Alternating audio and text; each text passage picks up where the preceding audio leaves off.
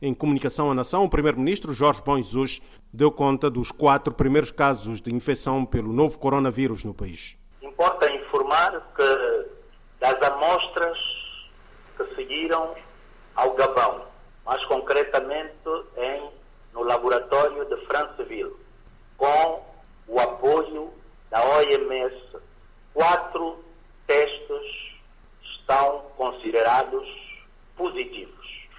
De acordo com o chefe do governo, os casos confirmados são de pessoas que estiveram ultimamente em isolamento vindas do estrangeiro. Nós vamos continuar a seguir de perto todos os elementos, os concidadãos que nós que saíram da quarentena no último fim de semana, até porque têm orientações do Ministério da Saúde para permanecerem confinados durante uma semana até a próxima segunda-feira. O Primeiro-Ministro anunciou também a chegada a qualquer momento de mil testes rápidos para o despiste de pessoas consideradas suspeitas após a confirmação desses quatro casos positivos em São Tomé e Príncipe.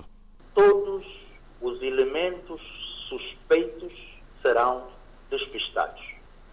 Nós estamos a aguardar a qualquer momento a chegada de um avião com cerca de mil testes rápidos.